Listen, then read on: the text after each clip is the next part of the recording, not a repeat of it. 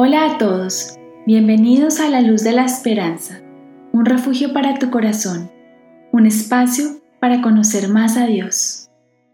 Hola, bienvenidos a un nuevo capítulo de la luz de la esperanza. Hoy vamos a hablar sobre el antídoto para el esfuerzo innecesario. Hoy tal vez no es el día de la fuerza para alguno de ustedes. Tal vez es un día en el que de tanto esforzarse quizás se sientan agobiados, cansados o agotados. Quizás ese es el día de hoy.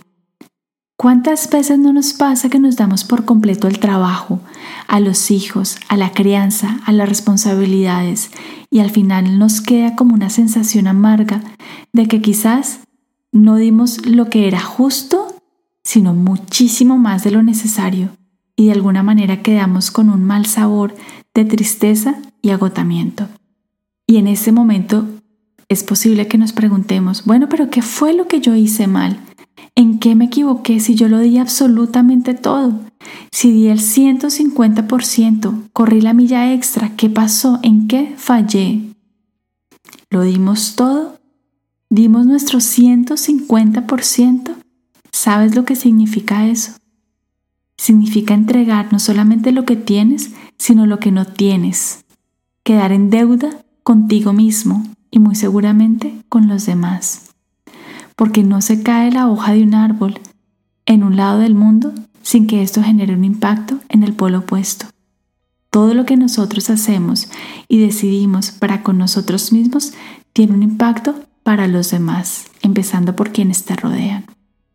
Cuando entregamos todo lo que tenemos y quedamos en deuda como estábamos hablando, estamos dando toda nuestra energía, toda nuestra fuerza vital. Y sabes, tú y yo también necesitamos nuestra propia reserva de amor, nuestro propio tiempo de descanso, pues es que allí es donde nosotros encontramos nuestra paz. Y esa es la llama que se enciende en nuestro espíritu y que hace que nosotros podamos ser visibles para nosotros y para el mundo.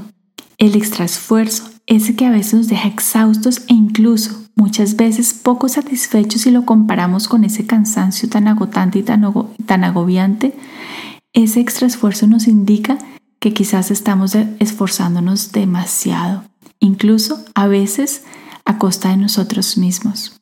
Si yo te soy sincera, tendría que decirte que he aprendido que en la vida todo lo que requiere de un esfuerzo extrahumano que vaya más allá de ti, de tus capacidades, es un esfuerzo que de alguna manera es innecesario, porque lo que es para ti en la vida fluye, fácil y sencillo, y aparte de eso, te trae muchísima paz.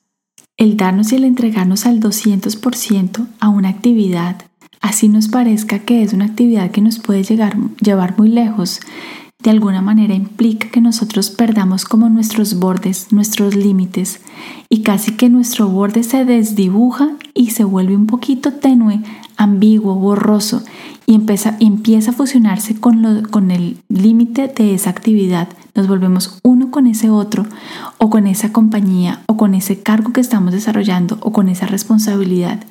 Entonces llega un punto en que ni siquiera sabemos ya quiénes somos ni para dónde vamos. Y ese es el momento en el que nos sentimos quemados, cansados y agobiados, en el que sentimos que ya perdimos, perdimos el fin, que ya la meta no nos satisface, perdimos el propósito, incluso muchas veces de la propia vida. En este momento quiero decirte alto, alto en el camino si estás pasando por una situación de esas.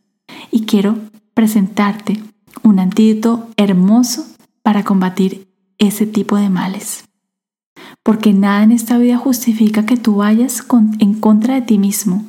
Tú eres alguien completamente sagrado, eres un recipiente sagrado que contiene algo tan mágico y especial que nadie, nadie en el mundo lo puede reemplazar. Solo tú estás diseñado y hecho para venir a este planeta y aportar lo que tienes para entregar. Así que si en este momento tú perdiste tu horizonte, te desdibujaste con esa responsabilidad, suéltala, porque nada, nada justifica que perdamos tu esencia. ¿Sabes cuál es lo opuesto al esfuerzo excesivo, al exceso del control? La libertad. Y de esa es de la que yo quiero hablarte hoy. Pues hoy quiero invitarte a ti a cuidar de la libertad, de la libertad que es tan sagrada y tan divina, y que aprendamos el arte de respetar de ella, pues es todo un arte en el que hay que entrenarse. La libertad como espacio del desarrollo para cada ser es el espacio en el que con aciertos, con errores, con cualidades o con defectos, venimos a aprender a volar por encima de todo lo mundano, directo al cielo, con confianza absoluta en el espacio infinito que contiene y a la vez estimula. Es esa la libertad, la libertad del alma que quiere volar para llegar alto y lejos sin parar, para llegar hasta fundirse con la propia eternidad. No hay manera distinta de vivir la plena libertad que conectándonos con nuestras propias virtudes, pues esas son nuestras alas en las que debemos confiar porque ellas saben cómo guiarnos, ellas saben a dónde debemos llegar y saben perfectamente cuál es el camino que debemos seguir. Esas alas nos van a llevar a un lugar donde nada termina, donde todo empieza, y donde todo se renueva en cada instante, donde todo se convierte en oportunidad de crecer y de alcanzar, pero sobre todo de valorar, valorar lo que te mantiene en el aire directo hacia arriba. La libertad del alma es única y es una verdadera libertad. No es la libertad del mundo, es la libertad de nuestra voluntad. En nuestra decisión está el honrar lo que nos pertenece. Y ahí eso es lo que nos da esa libertad, esa expansión infinita de nuestros talentos, de lo que en realidad somos, de nuestra luz, para poderla proyectar a los demás. Esa hermosa libertad que nos hace soñar está en nuestra paz, está en nuestro silencio, en el instante en el que se apagan los afanes del mundo y en el que empezamos a conectarnos con nosotros mismos.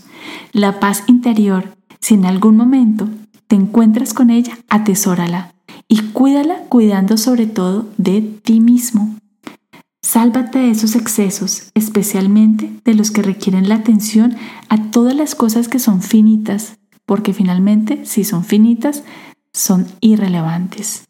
Si eso se te hace difícil y piensas que es algo imposible para ti, si tienes si tiendes a proteger, por ejemplo, en exceso, o a orientar demasiado, o a trabajar de más, o a andar muy pendiente de los detalles, yo quiero invitarte a que cultives la confianza en los ritmos de la vida.